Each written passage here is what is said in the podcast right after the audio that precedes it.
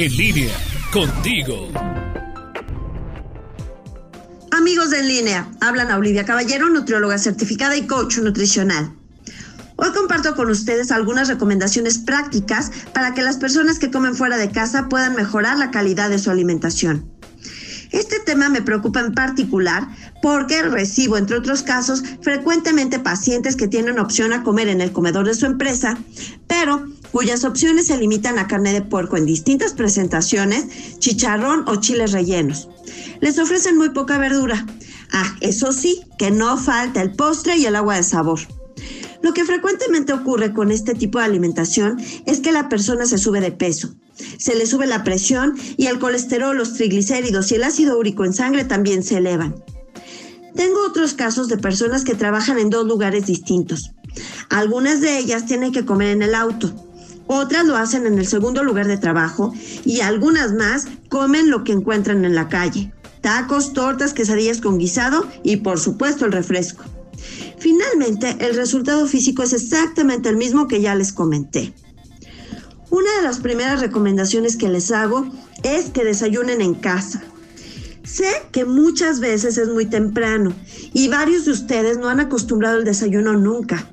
Pero nada más piensen, si el desayuno y la cena son en casa, ustedes ya tienen el control de al menos dos terceras partes del día. Otra posibilidad es que lleven algo ligero en frío para la hora de la comida y que lleguen a casa al final de la jornada a hacer la comida fuerte.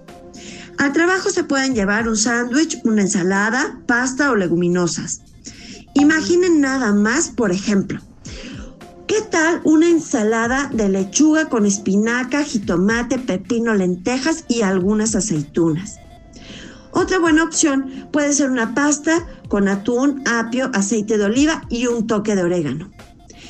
¿Qué tal un arroz con brócoli, champiñones crudos, zanahoria, pechuga de pollo en fajitas y algo de albahaca por encima. Suena bien, ¿no?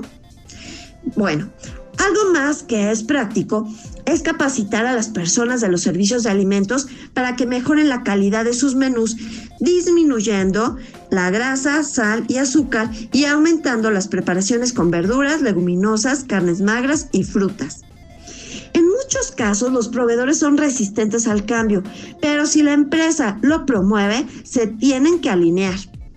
Nada más hay que seguir el ejemplo del gobierno del estado de Guanajuato, que recientemente publicó sus guías alimentarias para las reuniones oficiales en las que promueven la alimentación saludable para sus funcionarios.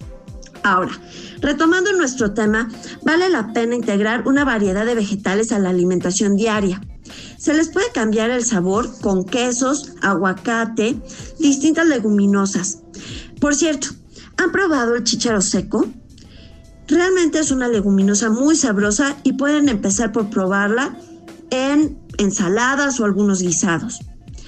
Usen pocas nueces y otras oleaginosas, porque aunque son sanas, agregan mucha energía a sus platillos. Finalmente, recuerden privilegiar el consumo de agua natural y dejar a un lado las bebidas altas en azúcar o con azúcar adicionado, como por ejemplo el agua de sabor, los jugos, los refrescos y los cafés y tés comerciales.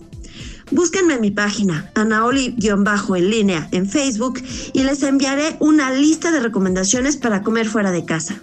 Soy Ana Olivia Caballero, nutrióloga certificada y coach nutricional.